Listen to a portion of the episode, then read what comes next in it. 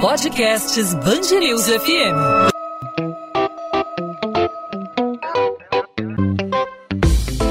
Dois às 20, com Maurício Bastos e Luana Bernardes. Oferecimento Cultura Inglesa. Inglês com cursos ao vivo pela internet, que incentiva, desenvolve e move você.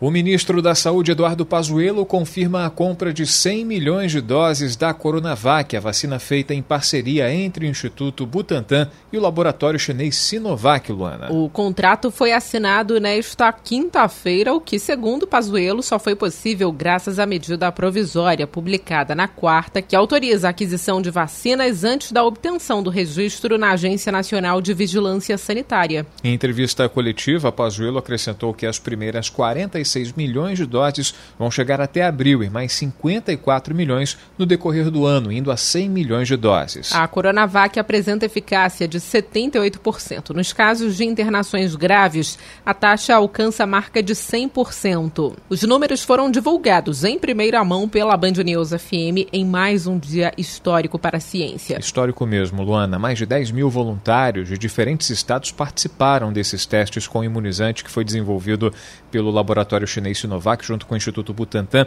a Coronavac e a vacina de Oxford devem ser os principais imunizantes usados aqui no Brasil. Aqui no Rio de Janeiro, o prefeito Eduardo Paes afirmou que a cidade vai acompanhar o Plano Nacional de Imunização, né, que aposta principalmente na vacina de Oxford, mas também fez parceria com o Instituto Butantan para a aquisição da Coronavac. Bom, sobre esse assunto, nós conversamos aqui no podcast 2 às 20 na Band News FM com o médico infectologista Edmilson Migovski, professor de medicina da Universidade Federal do Rio de Janeiro. Doutor Edmilson, obrigado mais uma vez pela participação conosco. Seja muito bem-vindo. Eu que agradeço, é um prazer enorme falar sobre esse tema extremamente relevante com vocês. Doutor Migovski, no início da pandemia, né, lá em março, a gente não tinha perspectiva nenhuma de vacina, né? Até a própria OMS estava bem cética em relação a uma vacina, disse que ia levar um tempo, e nós chegamos aí ao fim, início de 2021 com várias, é, vários imunizantes, né? Temos o da Pfizer, temos o da Moderna, temos a Coronavac, temos o imunizante da Oxford. Na sua avaliação, foi um triunfo aí histórico da ciência para a humanidade? É, sim, acho que vai servir de exemplo ou de, de, de uma certa história, um case de sucesso. Essa semana depois surgiram outros vírus, a velocidade com que se descobriu é, várias vacinas para essa enfermidade. Agora, a gente há de, de analisar que é, o ebola, por exemplo, é uma doença de maior gravidade, mas se restringiu né, basicamente no continente africano e talvez tenha despertado tanto interesse do mundo, das farmacêuticas, quanto essa doença de extrema menor gravidade do que o ebola, por exemplo, mas que se espalhou e causou um caos no mundo. Né? Então a gente é, vê essa questão como um case de sucesso. Eu só espero que essa mobilização ocorra para outras doenças negligenciadas, como é o caso da malária, como é o caso é, do ebola, como é o caso da tuberculose, que não existem vacinas tão eficazes assim. Então, acho que isso pode servir de exemplo do tipo assim, fomos capazes de desenvolver uma vacina em tão curto espaço de tempo para a Covid-19. Será que a gente não tem, é, envidando os mesmos esforços, ou 10% desses esforços, é, como descobrir vacinas mais eficazes para é, tuberculose, por exemplo, para hanseníase, para malária? Né? Então, eu acho que a gente está num momento de reflexão. Ou só a doença que acomete o mundo e que traz prejuízo, além, obviamente, da, da, das mortes que ocorreram, é que vão despertar a atenção dos cientistas. Eu acho que a, a doença, seja A, B, C ou D, acometendo é, o continente africano, o continente europeu, ou o sudeste asiático, deveria, sim, é, cutucar a Organização Mundial de Saúde para desenvolver vacinas que atendam essas populações também menos privilegiadas do ponto de vista socioeconômico. Dr. Migovski, depois da primeira dose, a pessoa precisa continuar com o distanciamento social por quanto tempo, mais ou menos? Ela só deve depois da segunda dose ficar protegida e aí depois da imunização, o tempo que leva para a produção de anticorpos está estimado em quanto tempo? É, essa pergunta é bem interessante, né? E quando a gente fala de resposta é, é quando você tem contato pela primeira vez com aquele agente agressor. Então, a primeira dose seria uma cutucada no sistema imunológico, que a gente vai ter, então, a resposta primária, né? Imunológica primária. Essa resposta, em média, é, demora 10 a 14 dias para começar a ser detectados os anticorpos. Uma segunda dose dessa vacina, ou seja, uma resposta imune secundária, acaba que essa resposta ocorre em 4 a 7 dias. Então é uma resposta mais precoce. E aí é uma resposta mais robusta, uma produção mais, é, mais grandiosa, uma produção melhor né, de anticorpos. Por quanto tempo esses anticorpos vão atuar, a gente não sabe ainda. Mas estima-se que seja em torno de seis meses, a oito meses ou mais. Se vai ser necessário doses de reforço a cada ano, ou se amanhã ou depois o vírus, esse coronavírus, se modificar, sofrer uma mutação a ponto de trocar todo o aspecto dele, pode ser que a gente tenha que fazer a Coronavac 2, né, numa segunda versão, a Coronavac 2022, 2023. Isso pode ocorrer embora bem menos provável ocorrer isso com coronavírus do que ocorrer, por exemplo, com vírus influenza. Isso porque o coronavírus é um vírus que tem uma, um RNA mais estável, tem uma composição um pouco mais estável do que o vírus influenza, por exemplo. Tanto isso é verdade que foram descritos quatro tipos de coronavírus que afetavam os seres humanos nos anos 60 do século passado, depois se identificou um novo coronavírus em 2002, depois de 2012, 2013 e agora 2019. Ou seja, são sete os tipos de coronavírus que podem afetar os seres humanos, enquanto quando você fala de gripe, uma, uma centena, um número muito maior, e a cada momento você tem um vírus novo escapando do seu sistema imunológico. Então a vacina está aí, é o que a gente tem no momento, por quanto tempo vai proteger, se vai ser necessário doses de reforço, aí a gente vai ter que ter um pouco mais de tempo para poder te responder essa questão. Mas, doutor, é, esse indicativo de que o coronavírus é mais estável que o vírus influenza é, pode ser um indicativo, aliás, é, para que talvez a, a, reaplicação da dose não tenha que ser tão frequente quanto a aplicação da, da influenza, que a gente tem que fazer campanha de vacinação todos os anos, ou a gente não pode afirmar nem isso? Não, essa sua colocação é interessante. É, só tem dois senões nessa questão do coronavírus. Mesmo que você não tenha uma alteração do, do, do coronavírus, a queda dos anticorpos pode lá na frente traduzir vulnerabilidade ou suscetibilidade a esse vírus. Por quê? Porque como esse vírus ele infecta a mucosa, é, pode ser que eu tenha uma quantidade boa de vírus no sangue, mas não tenha uma quantidade de vírus boa na árvore respiratória. Esse vírus pode entrar, se replicar e contaminar outras pessoas. E esse vírus tem um período de incubação relativamente curto. Então, quando você tem doenças ou agentes infecciosos, como é o caso do coronavírus, que infectam mucosa e que tem um período de incubação curto, você acaba sendo é, obrigado a fazer doses de reforço, mesmo que essa vacina, mesmo que o coronavírus não se modifique tanto, né? Te dar um exemplo, quer ver? A difteria e tétano são doenças provocadas é, por bactérias e que acometem as mucosas, a princípio. Eu me vejo obrigado, mesmo que a bactéria que causa o tétano e a bactéria que causa a difteria não se modifique ao longo dos anos, eu tenho que fazer uma dose de reforço dessa vacina a cada 10 anos. Né? Então, você, da dependência do tipo do agente infeccioso, do local da infecção, do período de incubação desse agente infeccioso, pode ser que eu me dê o luxo de fazer uma dose da vacina em fim de papo, como é o caso da hepatite A, da hepatite B, você não tem a necessidade de fazer dose de reforço, ou você pode adiante de doenças, como é o caso de difteria, tétano e coqueluche, que eu sou obrigado a fazer uma dose a cada 10 anos. É o caso da gripe, todos os anos, mesmo que o vírus não se modifique. E pode ser o caso desse novo coronavírus. Doutor Migovski, durante a pandemia a gente viu aí é, um, um, fenômeno cultural que é bem comum aqui no Brasil, que é a questão da automedicação, e aí a gente viu também muita propaganda, incluindo é, do próprio presidente da República, estimulando que as pessoas usassem a cloroquina, outros falavam para usar o remédio Anita, a ivermectina, a azitromicina, e muita gente se automedicando sem saber, enfim, sem levar em conta os riscos que essa prática pode é, significar para o organismo.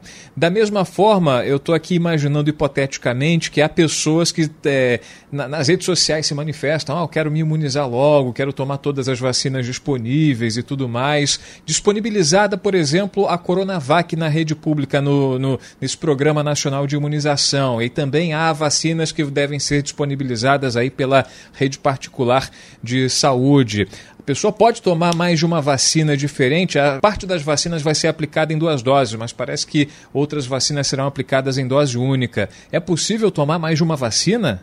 Mais de um tipo de vacina contra o coronavírus? Ah, vou tomar Pfizer e vou tomar coronavírus. Ah, não, não é o caso, né? Você não tem estudos fundamentando essa mistura de vacinas. O que eu posso, a princípio, é tomar a vacina de sarampo, cachumbo e rubéola no braço e a de coronavírus no outro braço. Não tem problema. Agora, esse é o momento né, de, de, reflexão. Você vê a BCG, que é a primeira vacina que a criança toma, teve uma cobertura vacinal em 2021 menor do que 60%. Isso é assustador. Então, o brasileiro tem a tendência de desejar a vacina que não tem. Quando a vacina está disponível na rede pública, ele deixa a vacina perder a validade e não, não vai lá fazer a vacina. Foi o caso do HPV, uma vacina caríssima, segura, eficiente, que quase perdeu a sua validade por conta das pessoas não aderirem à vacinação. Então, assim, o, você, eu não vou desafiar você de forma alguma, perguntar, não vou expor você. Mas quando eu, eu dou aula para adultos e faço uma brincadeira perguntando quem é que está com a vacinação em dia, a cobertura vacinal é ridícula. Eu dei aula na, aula na UFRJ, fazia uma matéria chamada vacinação, e essa aula, esse curso era voltado para os alunos de medicina no início da faculdade. E alunos de medicina, queira ou não, são alunos que estão voltados, focados para a questão da saúde. 99% não tinha vacinação em dia, estudantes de medicina da UFRJ. Então, assim, a vacinação de adulto é algo frequentemente negligenciado. Que eu espero é que, nesse momento, ao colocar a vacinação contra o coronavírus em dia, e se aproveite para colocar gripe em dia, sarampo, cachorro rubéola, hepatite A, hepatite B, HPV, será uma grande oportunidade para finalmente promover saúde e devolver os patamares de cobertura vacinal do nosso país aos patamares é, que nos davam orgulho, né, próximo de 100%, não essa cobertura ridícula de 50%, 60% para todas as vacinas. Isso entre, entre crianças, que a mãe costuma ser super cuidadosa. Imagina isso em adolescente e adulto jovem. Então, esse é o momento de parar com a hipocrisia, porque existem outras vacinas mais importantes até é, fazendo, é, pensando numa questão que um determinado governante XYZ disse que obrigar a vacina. Quer obrigar a vacina de, de coronavírus? Obriga, mas obriga as outras primeiro. Faça o test drive, como é que as pessoas vão é, aderir à questão do sarampo, cachumbo e rubéola, que causa rubéola congênita, que causa morte, que é uma doença transmissível, que o país já estava praticamente com uma vacinação erradicada, com a doença erradicada, e de repente tem essa retomada. Então, eu acho que o brasileiro precisa pensar na vacinação além da vacina contra o coronavírus. O coronavírus vai ser mais uma vacina e eu torço que as pessoas vá lá, né, compre a sua, a sua etapa, faça a sua vacinação, se proteja e aproveite para colocar a vacinação, de um modo geral, em dia. Doutor Migovski, o senhor falou da campanha de vacinação contra o HPV, né? Eu lembro, né? Compartilho aqui uma experiência pessoal. Eu lembro que eu conheci uma mãe que disse que não iria vacinar a filha contra o HPV porque tinha medo. E na época, o governo, se não me engano, é, fez a campanha né, de imunização contra o HPV até para meninas até 14, 15 anos, mais ou menos. E aí é, as pessoas não aderiram, muita gente deixou de se vacinar e para não perder né, o imunizante que ia vencer, o governo é, aumentou aí a faixa etária para até 24 anos, mulheres até 24 anos. E na época as minhas amigas é, até pagaram no, no particular para ter a vacinação né, contra o HPV e eu fui no, num posto de saúde porque sobrou vacina, eu consegui me vacinar gratuitamente contra o HPV. Mas infelizmente esse caso dessa mulher que eu conheço aqui na capital fluminense, não é em nenhum lugar é, longe, não é nenhum lugar é, que não tem informação, que não tem acesso à informação. É, ela ilustra, né, essa mulher ilustra, infelizmente, os casos de muitas pessoas que aderem a esse movimento contra a vacina, que não é um movimento exclusivo do Brasil, é um movimento que a gente vê na Europa, nos Estados Unidos. Esse movimento é, preocupa especialistas na campanha de vacinação contra a Covid-19. Como vai ter que ser essa campanha aí para lutar contra esse movimento? Me preocupa muito, até porque nenhuma outra doença foi tão politizada quanto, quanto a Covid-19. Né? Eu até estava brincando outro dia, eu sou favorável à medicação precoce. Ah, então eu sou Bolsonaro. Ah, eu sou favorável à vacinação. Então eu sou Dória? Não, eu sou favorável a essa promoção de saúde. Sou, sou do lado técnico. Eu, eu, eu acho que a gente tem que promover a vacinação, sim, e tem que promover a medicação precoce, sim. E nesse caso em particular, infelizmente, está ocorrendo uma, uma, um viés político muito ruim, muito perigoso. Do tipo assim, quem é a favor da vacina de um grupo, quem é contra a vacina de outro grupo. E aqui, perdoe-me, não cabe essa discussão técnica, embora, infelizmente, tenha tido esse viés político. Acho que a gente tem que orientar bem a população, porque é, passou igual torcida de futebol. Ciência não é torcida de futebol. O número de mortes que estão ocorrendo não é torcida de futebol. A gente tem que ter pé no chão e deixar os cientistas isentos, até porque entre entre os cientistas existem, infelizmente, viés político. Né? A gente tem que ter uma isenção, uma clareza e explicar para a população os benefícios que vão ocorrer e aproveitar nesse momento que é, a Covid-19 vai ser uma excelente isca né, para atrair as pessoas para o posto de saúde, para convidá-las a colocar as outras vacinas também em dia. Isso é fundamental. E aí nós temos uma virada de mesa e uma promoção de saúde na sua essência.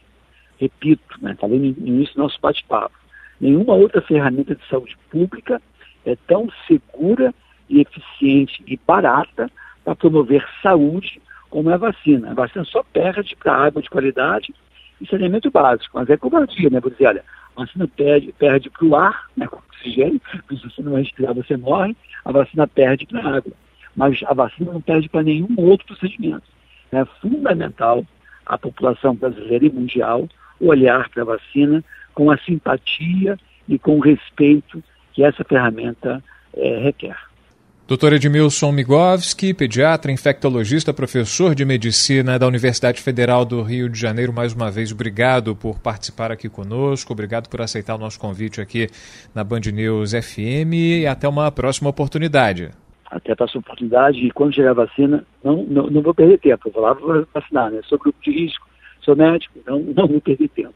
Abraço a vocês todos e para os nossos ouvintes. Obrigado. Abraço, doutor. Prioridade, vacina. Até uma próxima. 2 às 20, com Maurício Bastos e Luana Bernardes.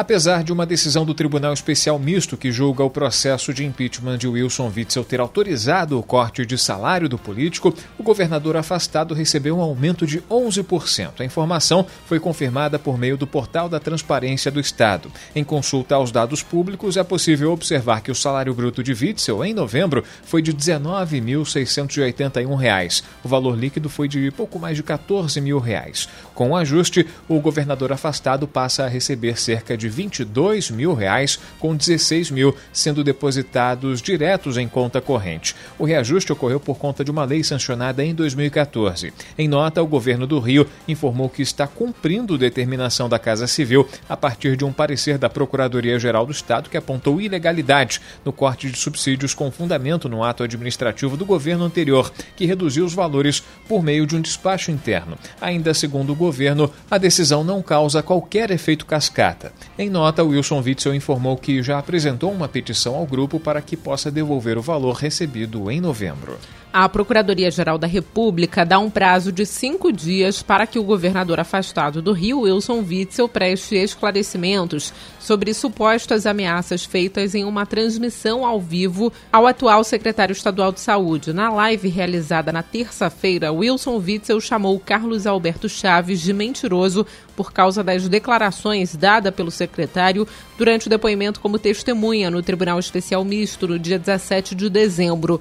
Witzel também afirmou que se estivesse na sessão, pediria a prisão de Chaves. O Disque Denúncia já recebeu 23 ligações anônimas sobre o desaparecimento dos três meninos em Belfor Roxo, na Baixada Fluminense. No entanto, até o momento, nenhuma pista levou ao paradeiro dos meninos. O governo do estado mobilizou as forças de segurança para localizar as crianças. Segundo a Secretaria de Polícia Civil, agentes da Delegacia de Homicídios da Baixada Fluminense ouviram familiares e testemunhas e foram a pelo menos 30 locais na capital e nas cidades de Belfor Roxo, Duque de Caxias e Nova Nova Iguaçu, com base em informações de que os meninos teriam sido vistos. A Câmara Municipal de Niterói, na região metropolitana do Rio, vai apurar o caso de um vereador que aparece em uma foto com uma arma na mesa dentro do gabinete. A imagem foi publicada em uma rede social do vereador Douglas Gomes, do PTC, na segunda-feira.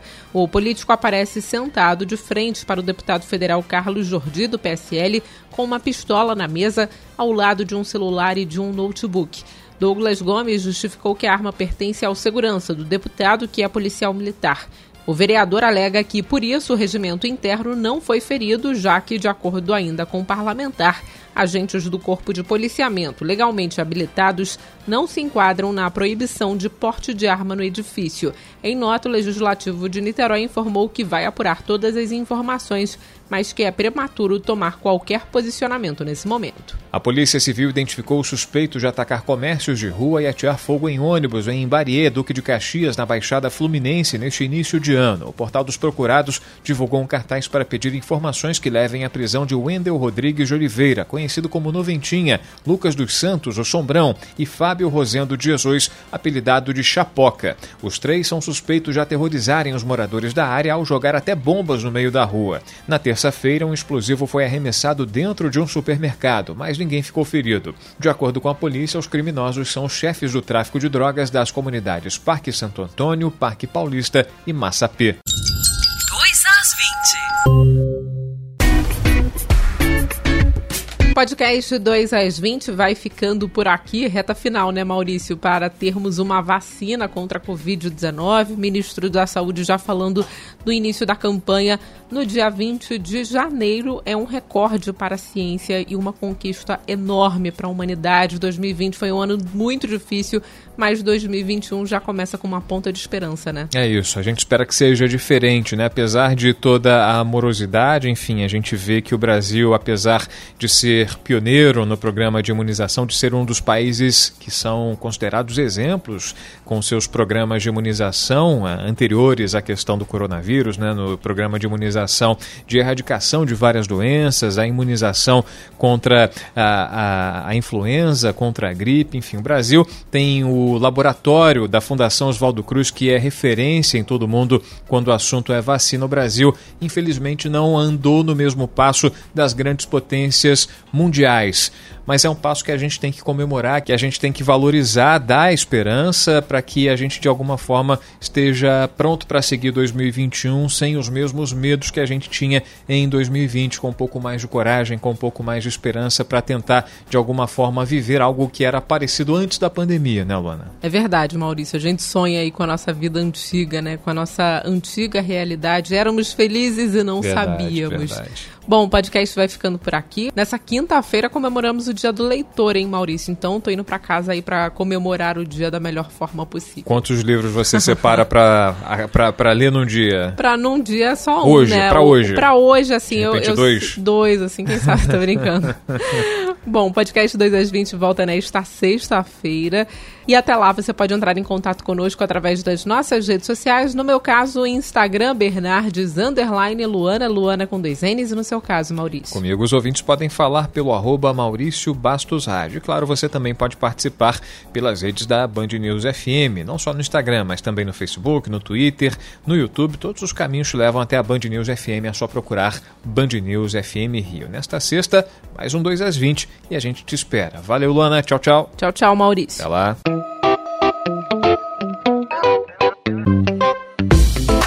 Dois às 20, com Maurício Bastos e Luana Bernardes.